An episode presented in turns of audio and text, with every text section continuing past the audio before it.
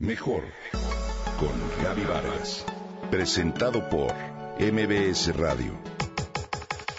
Mejor con Gaby Vargas.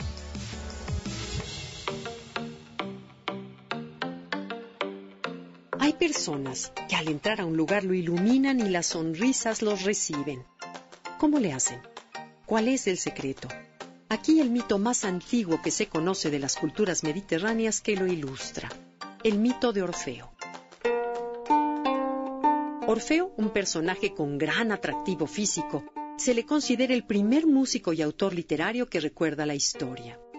En el santuario de Delfos, asistido por los sacerdotes de Apolo, Orfeo componía con una lira, pues a este bello instrumento se le atribuían grandes y numerosos milagros.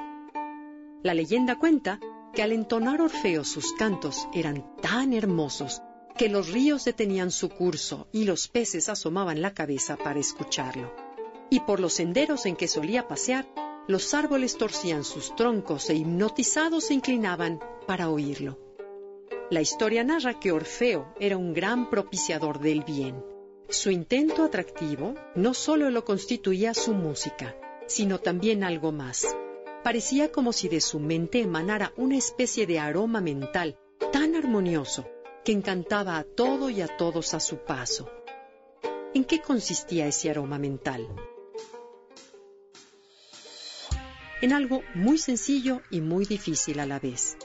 De su mente solo surgían pensamientos bondadosos y de aceptación hacia todo lo que le rodeaba. En el siglo XIX, el estadounidense William W. Walter retoma la leyenda de Orfeo como metáfora y funda una corriente de pensamiento que se orienta hacia este bien pensar y bien decir de los demás, como el gran secreto de las relaciones humanas.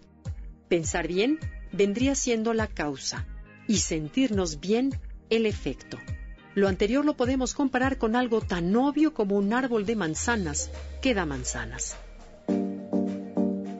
El formar el hábito de pensar bien es una de las mejores decisiones que podemos tomar para elevar nuestra calidad de vida. Fácil no es. En el mundo de hoy, el piensa mal y acertarás lo tenemos tan tatuado en la mente.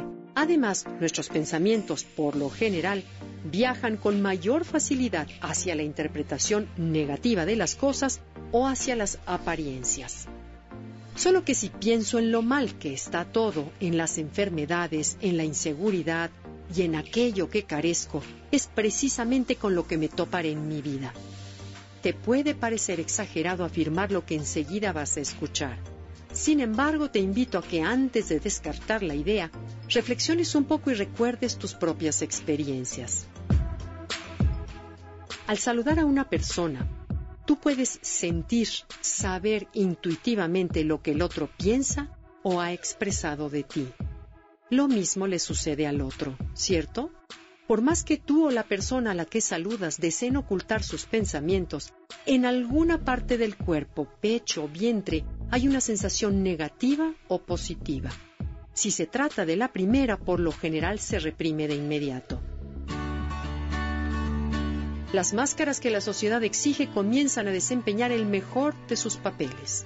Las palabras maquillan sensaciones, mas la percepción de alguna manera queda. Si se trata de la segunda, las sensaciones positivas van y vienen en ambos cuerpos.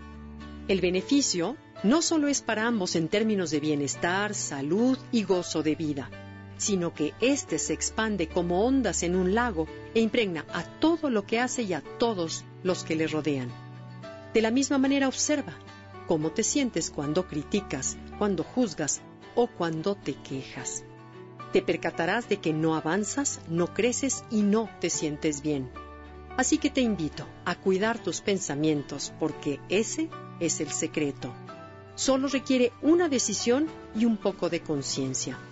Es por eso que vale la pena incorporar a nuestras vidas aquello de piensa bien y acertarás.